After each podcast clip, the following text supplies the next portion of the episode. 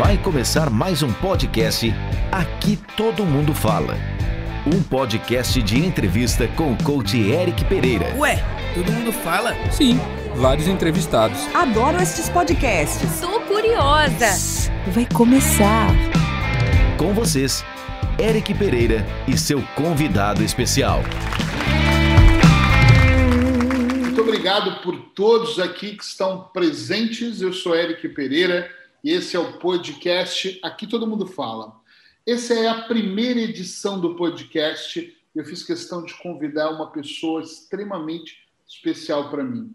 Hoje eu tenho comigo aqui Paulo Gama, ele é engenheiro, exerceu pouco a profissão, pois decidiu mergulhar na engenharia humana. Ele é hipnoterapeuta, coach, com imensas especializações e algo que me chama muita atenção aqui é que ele tem mais de 7.500 horas de consultório. Meu querido amigo, o responsável por eu estar hoje morando em Portugal, seja muito bem-vindo, Paulo Gama. Olá, Eric. Olá a todos que me estão a ouvir. Eric, é um privilégio estar aqui contigo. Eh, tu dizes que eu fui o responsável por trazer para Portugal, isso é verdade, sem sombra de dúvida, mas tu também és o grande responsável pelo caminho que eu tenho seguido foi contigo que eu comecei a aprender hipnose, que eu comecei a aprender a transformar as pessoas. Foi contigo que eu aprendi a estar em palco. Foi contigo que eu aprendi a verdadeira palavra amizade. Tu e a Paula são para mim realmente pessoas absolutamente extraordinárias que me ensinaram que este caminho de desenvolvimento pessoal, de crescimento pessoal, é um caminho que não tem fim. Ao fim destes anos todos que estamos juntos, tu continuas a estudar, eu continuo a estudar e isso faz parte das nossas vidas. Obrigado por ser a cobaia deste teu novo projeto. Eu que agradeço. Olha, qual é a ideia, Paulo? A ideia foi criar depois do sucesso que o podcast 365 tem alcançado e nós entramos agora nesse ano para a segunda temporada. A ideia é que eu fiz uma enquete em novembro perguntando o que, que as pessoas achavam.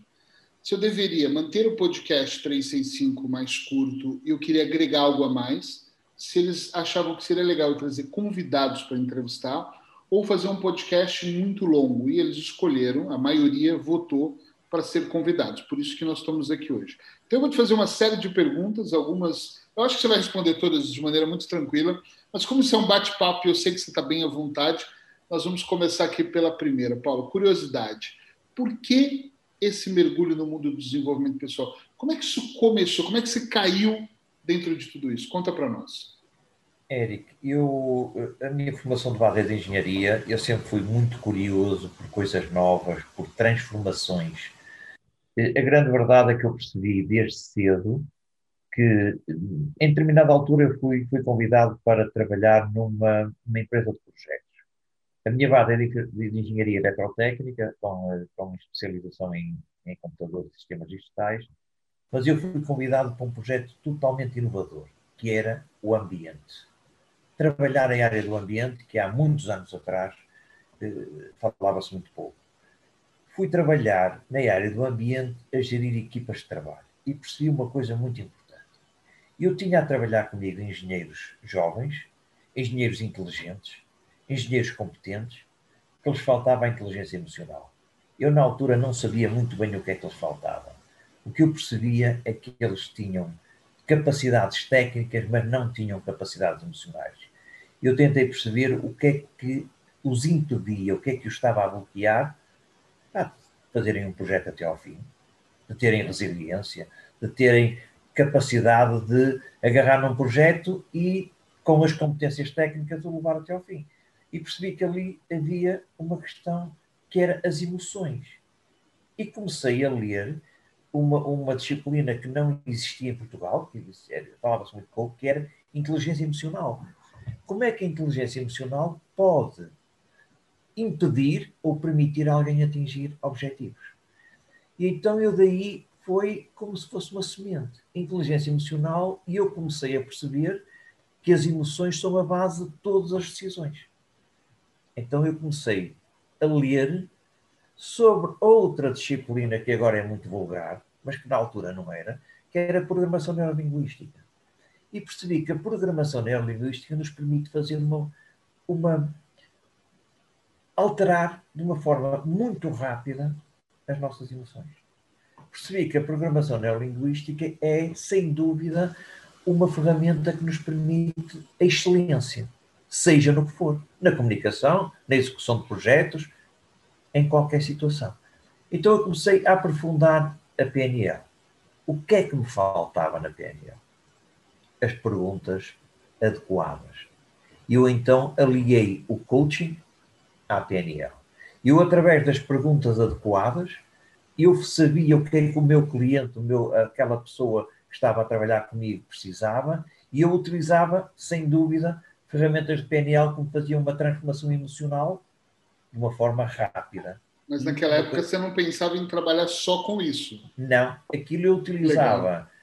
Eu utilizava a PNL e o coaching, que depois de sair da área da engenharia, entrei na área das vendas. Eu era hum. quase, eh, eu era o líder de uma equipa de 100, 120, 130 pessoas a vender. Lá está, como eu estava ligado à área do ambiente, a vender o quê? Equipamentos de água, equipamentos que faziam a purificação da água e aí eu comecei a trabalhar muito na comunicação. Mas eu sou, até uma questão pessoal, eu não gosto muito de rotinas. E eu comecei a ver que aquilo era sempre mais do mesmo. E comecei a perceber também que para uma pessoa atingir objetivos, antes do processo de coaching, antes do processo PNL, eu tinha que fazer um processo terapêutico. Eu não posso entrar a fazer um processo de coaching com alguém que tem bloqueios emocionais. Ok, eu posso mudar-lhes o, o, o, estado emocional, mas muitas vezes é transitório, porque o bloqueio vem lá de trás. Então, aí tu apareceste com uma disciplina que eu pá, achava que era assim meio de loucos. Hipnose clínica, o que é isso? E então, juntamente com uma pessoa que foi extraordinária para mim, que foi eh, uma colega nossa, a Urbana Brás, foi ela que realmente me deu o primeiro pontapé. Depois desse pontapé, apareceste-me tu. Tu e a Luísa, como tu sabes, eh, uma grande amiga nossa. E trouxeste uma ideia de que realmente eu posso levar as pessoas a um estado ampliado de consciência, onde consiga afastar a mente crítica, aquela coisa, porque é que eu vou, para que é que eu devo fazer isto, afasta a mente crítica e entra no subconsciente da pessoa. E a partir daí eu juntei, fechei um ciclo.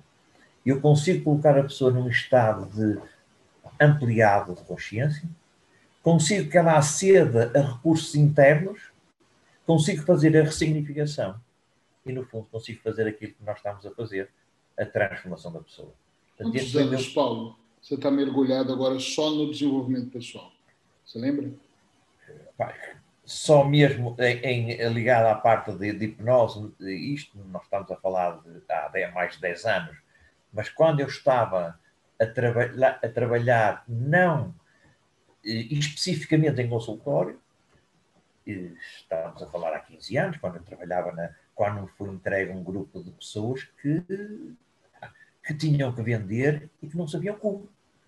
Inclusivamente eu hoje estou a fazer apoio a uma equipa de uma, de uma da telecomunicação, de uma equipa de vendas por telefone, em que eu os ajudo exatamente na parte da comunicação. Mas eu há cerca de 12, 13 anos, eu entrei na área do desenvolvimento pessoal, e depois nunca mais parei. Que bom. Que bom para nós. Olha, próxima pergunta. O que falta para sermos realmente felizes, Paulo? Eu sei que você tem contato com muitas pessoas, você tem mais de 7.500 horas de consultório. O que, que, na opinião do Paulo, falta para nós todos sermos um pouco mais felizes?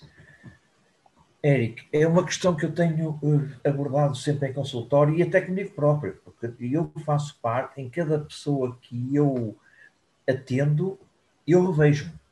Em cada pessoa que eu atendo, eu cresço. O que é que falta? Falta dar sentido à vida. Falta dar sentido a cada coisa que nós fazemos. Nós às vezes andamos à procura de uma felicidade que é ter um casamento magnífico, ter um, um, um ter, ter muito dinheiro, ter uma família magnífica. E tudo isso é conseguido se nós dermos sentido a cada ato que nós fizermos. A cada passo que nós fizermos, se nós dermos sentido. eu posso dizer que eu tenho que ir trabalhar para ganhar dinheiro. Ok, se eu colocar essa, essa pressão, eu tenho que ir trabalhar para ganhar dinheiro, eu estou a fazer, não estou a dar sentido ao meu trabalho. Mas se eu disser que eu vou trabalhar, que eu vou ajudar alguém a ser mais feliz, que eu vou ajudar alguém a resolver uma situação, apesar de eu passar as mesmas horas em consultório e de eu trazer o mesmo dinheiro, o sentido que eu dou àquilo que eu faço é completamente diferente. E eu tenho que dar sentido a cada coisa que eu faço. E um sentido que seja ajudar o outro. Eu sozinho não consigo ser feliz. Eu sou feliz ajudando o outro a melhorar a felicidade dele. Essa conexão entre mim e o outro, seja uma pessoa a fazer um bom cozinhado num restaurante, seja uma pessoa a, a fazer as unhas a uma senhora. Eu estou a trabalhar com uma cliente na Suíça em que ela, ela precisa dar sentido à limpeza que ela faz à casa das pessoas. E o que eu tento mostrar é que ela não está a limpar a casa. Ela está a tornar a casa confortável, a tornar uma casa num lar a todas as pessoas que ela, que ela, ela está a limpar. Eric, vou-te só pedir um segundo, consegues-me. Érico, desculpa, é que eu tinha aqui a minha cadela, isto é tão informal que eu tinha a minha cadelinha aqui, mas a Fernanda chegou e esta cadela é filha da Fernanda. Mal ela sentiu o carro entrar na garagem, ela saiu. Portanto, Érico, o que eu estava a dizer é que para ser feliz é apenas dar sentido a cada gesto. Você acha que essas pessoas que te procuram, elas sabem isso uh, ou elas estão mais perdidas tentando ser felizes com outras coisas? Por exemplo, uh, mais tendo do que sendo, entende? Você acha que elas estão perdidas ou elas, elas chegam a você mais direcionadas? Não, elas chegam a mim eh, muito, chegam a mim vários tipos de pessoas, pessoas que estão completamente perdidas e que nem sabem onde é que estão, nem sabem para onde é que querem ir, e apenas a vida delas não faz sentido, não faz sentido em, em, em nenhuma área da vida. E a primeira abordagem que eu faço com elas é perceber como é que está a vida delas, uma coisa tão simples que nós aprendemos em coaching, olhar para uma roda da vida e perceber quais é a, a, aquela área que está mais desequilibrada e também qual é aquela área que é mais fácil trabalhar para equilibrar as outras. E muitas vezes o que elas, as pessoas vêm ter comigo não têm é consciência do, do, do, que precisam. Sabem apenas que se sentem vazias, que se sentem mal, que, que não estão bem. ok? A primeira fase que eu tenho que fazer é exatamente a tomada de consciência. Está aqui. Ah, pá, mas eu, tô, eu tenho tudo, mas sinto-me uh, sinto vazio. Eu tenho tudo, mas uh, não tenho sentido nenhuma no que estou a fazer. Ok? Vamos tomar consciência daquilo que a pessoa está a fazer Vamos tomar consciência daquilo que a pessoa tem e dar valor àquela, àquela, àquilo que ela tem. Há pessoas que têm maridos extraordinários pá, e que nem sequer dão valor a, um, a pequenos gestos. A minha primeira fase terapêutica e, em consultório, ou mesmo em conversa, é tomada de consciência daquilo que a pessoa tem. A pessoa deve tomar consciência do que tem e não dar atenção àquilo que não tem. Muitas vezes eu digo, as pessoas chegam à minha beira e dizem, eu estou deprimida. E eu digo, brincar com ela, não, está distraída. Eu transformo a palavra depressão em distração. Uma pessoa deprimida é uma pessoa que está distraída daquilo que tem e está focada naquilo que não tem. O que eu lhe faço é esta mudança de visão. Boa. Ou pelo menos tento fazer. Boa. Olha, dito isso, me conta uma coisa. Quais são as queixas emocionais eh, mais procuradas no seu consultório? Tem uma que é mais, as pessoas mais. Eu, eu imagino que são diversas, mas tem uma Sim, que é ganha. Aquela que ganha é sempre o relacionamento com os outros. É sempre o relacionamento. Primeiro, é um relacionamento que as pessoas têm um relacionamento deficiente com eles próprios. O maior problema é as pessoas colocarem o locus de controle externo. As pessoas vivem em função daquilo que os outros pensam, daquilo que os outros querem e então esquecem-se do próprio valor. Estão em constante comparação. E a partir daí, isto é transversal. É no emprego que o patrão a trata mal, é o colega que diz mal dela, é, é no casamento que o marido ou a esposa eh, não dão valor, são os filhos que o desrespeitam. Eu estou a colocar tudo ao contrário. O foco de controle está externo. E o meu papel é colocar o foco de controle interno.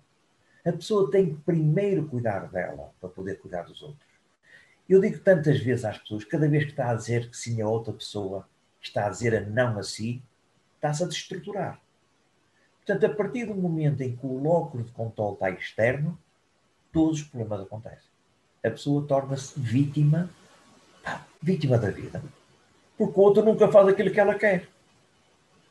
E depois trabalho sempre a forma de comunicar com o outro, a forma de amar o outro.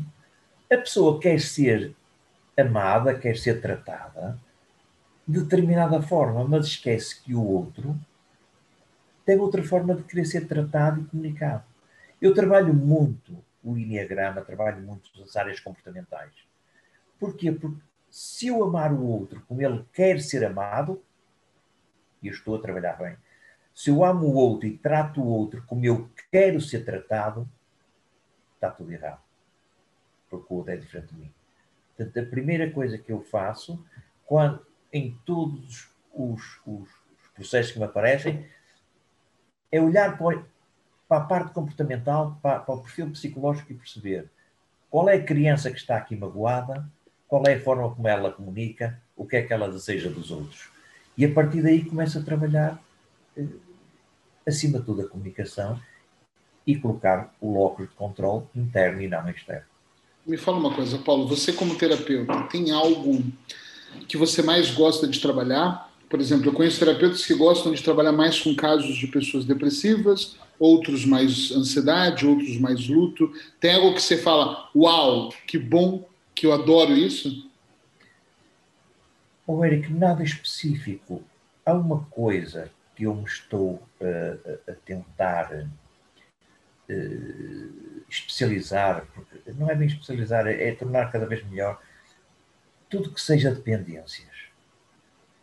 E, e porquê? Porque a dependência, e eu criei agora um programa de dependência alcoólica, uh, tudo que seja dependências destrói não só a pessoa, mas a família. Se me vais dizer que eu gosto de trabalhar com isto, é difícil, mas é um enorme desafio. Agora, o que é que eu gosto mais de trabalhar? Com tudo aquilo que me dê a possibilidade de transformar alguém, de mudar alguém, de mudar a vida de alguém. Okay. E quando eu estou a dizer nas dependências, cada dependência eu tenho tido casos de tal forma complicados que eu criei a necessidade de fazer um programa mais completo, com muito mais tempo, pá, com oito meses, um ano, a trabalhar continuamente a pessoa. Respondendo mesmo à tua pergunta, o que eu gosto é de ter um trabalho contínuo e não ter um trabalho pontual. O que, é que você chama de trabalho é contínuo? O que eu gosto é quando uma pessoa vem comigo e se entrega e diz assim: Olha, eu quero mudar. E no meu papel, e tu sabes disso muitas vezes, que, que nos acontece, nós fazemos uma, duas sessões três sessões e a pessoa desiste. Desiste por duas razões. Primeiro, porque essas três sessões são tão intensas que a pessoa sente que mudou e julga que está boa e vai-se embora. Ou então porque é um processo tão complexo que essas três sessões ou quatro sessões não são suficientes para ir à origem do problema. E então a pessoa vai-se embora porque acha que não tem problemas, que acha que não tem solução. O que eu gosto mesmo de fazer é poder trabalhar a pessoa quase sem limite de tempo. Trabalhar com uma coisa que tu me disse, ensinaste muito, trabalhar com o objetivo final da pessoa chegar ao equilíbrio. É isso que eu gosto, porque tanto me faz a depressão, como a dependência, como a ansiedade, como o relacionamento. Qualquer um desses projetos é possível trabalhar com as nossas técnicas, desde que haja tempo para fazer. O que é que eu gosto de fazer? Ter tempo para poder concluir o processo. Agora okay. o processo em si, o problema em si é relevante. Muito bom. Paulo, me conta uma coisa. 2020 foi um ano atípico para todos nós. Né? Eu, eu, penso que não teve ninguém que não se sentiu surpreso, chocado. O Paulo já fez alguma reflexão do que aprendeu em 2020? Érica, aprendi tanta coisa. às vezes eh, há muitas teorias que dizem ainda bem que veio o coronavírus, que veio para limpar, veio para, para tomar a consciência às pessoas. Eu não acho isso. Isso é um pouco até desrespeitar as pessoas que sofreram profundamente. É desrespeitar as pessoas que morreram e que perderam pessoas eh, muito próximas. O coronavírus não é ainda bem que veio, não. Ele veio, ponto. Mas a partir do momento em que ele veio, o que é que podemos. Nós não podemos mudar ele ter aparecido. Podemos é aprender com aquilo que ele nos trouxe. Quando eu te digo isso, é porque eu vejo algumas pessoas dizerem ainda bem que veio porque veio para mudar. Não. Se a minha mãe tivesse morrido, ou se alguém da minha família tivesse realmente tido uma fatalidade, eu não dizia ainda bem, eu até me senti ofendido por dizer isso. Eu só quero aqui enquadrar isto. É, quando eu ouço pessoas dizerem ainda bem, essas pessoas deviam pensar que há muita gente que sofreu profundamente e que dificilmente se vai levantar por causa do coronavírus. Agora, já que ele está cá, o que é que eu aprendi? Tanta coisa. Aprendi, olha, aprendi os afetos, a importância dos afetos. Eu já tinha aprendido há muito tempo a dizer a toda a gente que gosto, a dizer que gosto. Eu já tinha aprendido há muito tempo que eu não posso deixar para amanhã aquilo que eu devo fazer hoje. Mas eu aprendi, aprendi a dificuldade de viver longe das pessoas que eu gosto. Aprendi a dar valor a uma coisa que eu não dava valor, que era ir tomar um café. Olha, apetece-me tomar um café, vou ali tomar, tomar um café. Olha, apetece ir visitar um amigo, vou ali, vou visitar. Aprendi a dar valor às pequenas coisas, aos pequenos prazeres. E aí está aprendi a ser feliz com muita coisa que antes para mim era profundamente banal. Aprendi que a terapia e o trabalho que eu faço pode ser feito à distância. Foi uma enorme aprendizagem. Eu tinha uma crença que trabalhava via internet, e tu sabes disso, falámos disso tantas vezes. Eu tinha uma crença que isto não funcionava. É mentira, funciona. Funciona lindamente funciona porque a energia que eu coloco nas minhas consultas, nas minhas sessões presenciais está ali ao lado, mas via internet também está aqui ao lado. Uma, eu aprendi que essa energia é conectada através da linha telefónica, através da linha da, da internet. Portanto, aprendi que aprendi uma coisa importante, que eu não precisava trabalhar numa clínica para ter clientes aprendi que eu não precisava de estar dependente do nome de alguém para me poder lançar sozinho. Portanto, há tanta coisa que eu aprendi que agradeço. Agora perdi outras tantas, sem dúvida nenhuma.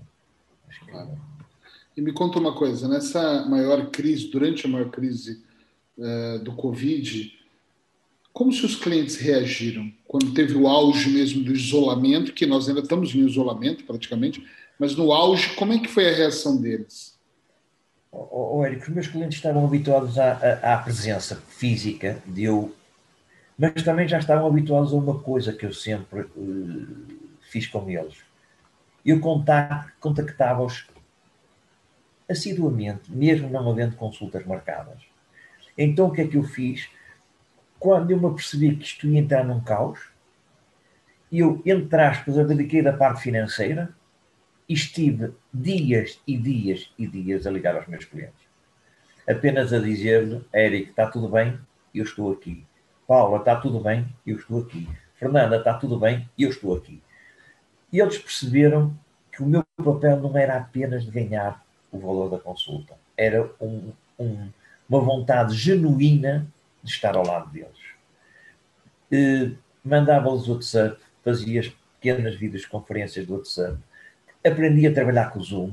Portanto, eles ficaram sozinhos, mas sabendo que têm, tinham deste lado alguém que os podia ouvir coisas, às vezes, que eram fáceis de resolver, como por exemplo, eu já não posso ouvir o meu marido que está sempre a fazer a mesma coisa, eu já não posso que o meu filho que está ali a ver. E tendo deste lado alguém que consegue ouvir sem, sem, sem, sem críticas, eu sinto que nesse papel eu fiz a, a, a, a, diferença em todos os meus clientes. Eles estavam sozinhos e perceberam que fora casa deles havia alguém que estava com eles. Isso Legal. fez a diferença. Muito bom. Paulo, e me conta os planos. Quais os planos para 2021? Que é aqueles que você pode contar ainda. Sim, Quais sim. os planos para continuar nesse processo transformacional com as Eric, pessoas? o- um dos planos que eu tenho e que já o tinha eh, em 2020 e acabei por não concretizar, eu quero entrar mais fortemente na formação. Em formação, eu tenho um, um- um- tenho um programa já feito, tenho um plano de formação já feito, que tem a ver formar é uma formação para terapeutas. Não interessa que tipo de terapeuta. E quando eu estou a dizer terapeutas, estou também a incluir pessoas que tratam os outros. Cuidadores de saúde, cuidadores de beleza, não interessa. Eu tenho um programa que tem seis disciplinas em que eu vou dar pequenas dicas. Tudo tem a ver com a comunicação, tudo tem a ver com a empatia, tudo tem a ver com entrar no mundo do outro. Eu tenho um, um- um programa que é um programa eh, e agora está, técnicas transpessoais para, para terapeutas ou não terapeutas. É que eu vou falar, por exemplo, vamos falar de uma pessoa que trata das unhas, ou que trata do cabelo, ou que faz massagens. Essa pessoa, não sendo apelidada de terapeuta, é uma cuidadora. Está a cuidar a alguém. Mas vamos falar também de um terapeuta, de um psicólogo, de, uma, de, uma, de um médico. E eu posso dar a cada um deles noções muito básicas de PNL. Porquê? Porque a pessoa pode estar a fazer unhas e essa pessoa pode estar capacitada a fazer uma ressignificação simples. A ressignificação é uma coisa que nós podemos falar. É, a pessoa pode estar a fazer unhas e pode estar a fazer uma ancoragem. A pessoa está, pode, pode fazer uma massagem e pode estar a falar num ciclo de excelência. Nós estamos a falar de técnicas. Não estou a formar ninguém em PNL. Estou a utilizar algumas técnicas simples. Você quer multiplicar a ajuda. Você vai Exatamente. ensinar pessoas a ajudar outras pessoas. A pessoa está a fazer unhas ou está a fazer o cabelo e pode fazer uma pergunta poderosa. Que eu não utilizo as perguntas poderosas, utilizo mais as perguntas adequadas. Aquela pergunta que a pessoa está a falar, está a arranjar o cabelo e solta uma, uma frase, e essa pessoa que está a cuidar do cabelo dela pode fazer aquela pergunta adequada que faz com que a pessoa liberte o que está dentro dela. E ela tem que aprender o silêncio e a escuta ativa queria ensinar isso. Queria ensinar, por exemplo, essa, essa mesma pessoa a utilizar um pequeno relaxamento de, de hipnose. Um pequeno aprofundamento em que a pessoa está com dor de cabeça e a pessoa, enquanto está a fazer massagem, enquanto está a fazer unhas, enquanto está a fazer qualquer tipo de terapia, pode ensinar a pessoa apenas respirar e imaginar num lugar seguro. São coisas tão simples. Nesse projeto, juntamente comigo, está a Fernanda, onde ela vai ensinar técnicas do Ponopono, técnicas simples do Ponopono, técnicas simples de mindfulness. E então, eu, juntamente a estas cinco disciplinas, entre aspas, estes cinco itens, eu vou utilizar uma coisa que aprendi na, na minha formação de conselhos de luto. Quantas pessoas que procuram qualquer tipo de, de terapeuta ou qualquer tipo de, de eu quando eu digo quando eu digo uma manicure, quando eu digo uma massagista, é para tentar desmistificar. Qualquer pessoa pode ajudar o outro. E então eu vou aqui utilizar algumas técnicas de conselheiro de luto. O conselheiro de luto não é um terapeuta. Eu tenho a, a formação de terapeuta de luto e tenho a formação de conselheiro de luto. Conselheiro de luto não é um terapeuta, mas é uma pessoa indispensável na primeira fase do luto. É o saber ouvir, é o saber fazer o silêncio, é o saber dizer aquela palavra certa para que a pessoa consiga pá, tirar aquele bloqueio. É saber ser espelho também. Portanto, isso é uma, é, uma, é, uma, é uma formação que eu já tenho muito bem estruturada. E depois quero fazer formações diferentes. Hipnose com PNL, hipnose com coaching, hipnose com neurociências, hipnose com enneagrama. E eu perceber que eu posso, que a hipnose, eu posso utilizar a hipnose e a PNL, que são quase irmãs gêmeas, mas posso há um, uma altura que eu posso utilizar coaching ou TPNL, eu também posso utilizar as duas. E eu quero utilizar as ferramentas das várias áreas que eu estudei como hipnose. E porquê hipnose? Porque é um estado alterado, é um estado ampliado, é um estado diferente em que a mente crítica não afeta. Então, o que eu quero é utilizar as várias ferramentas de Enneagrama que eu estudo. Eu estou, como tu deves saber, estou inscrito num curso, estou a frequentar um curso de Neurociências e Neuroplasticidade do Piaget, o que me vai dar a saber como é que trabalha o cérebro. Posso utilizar a Neurociências aqui.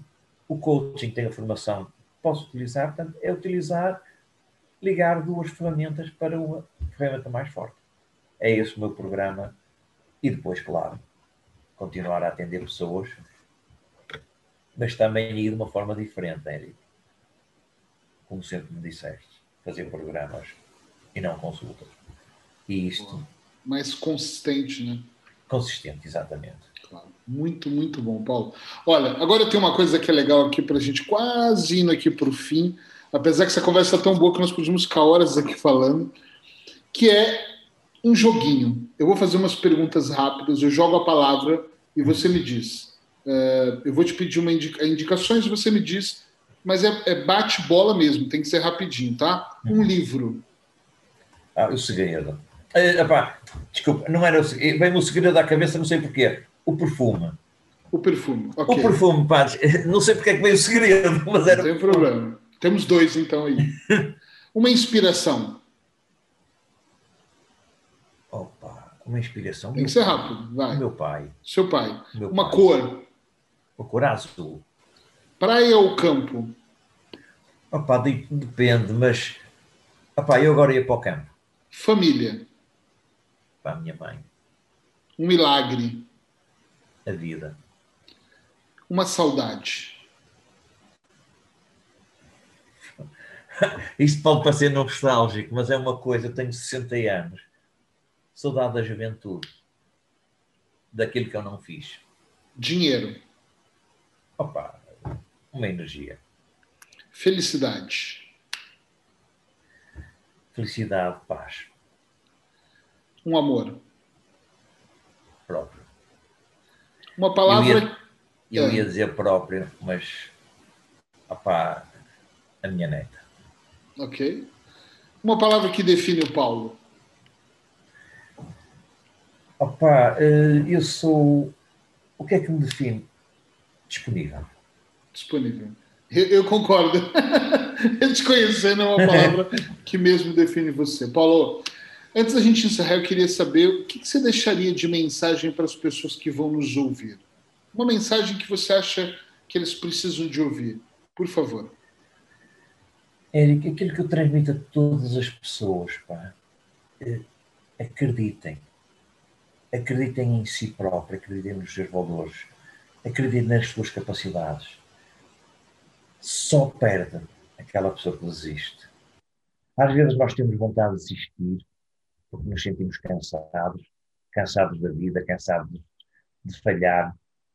Mas a palavra que neste momento, e até porque a pandemia nos veio trazer, é o acreditar nas nossas capacidades, acreditar que nós vamos conseguir ao fazer isto,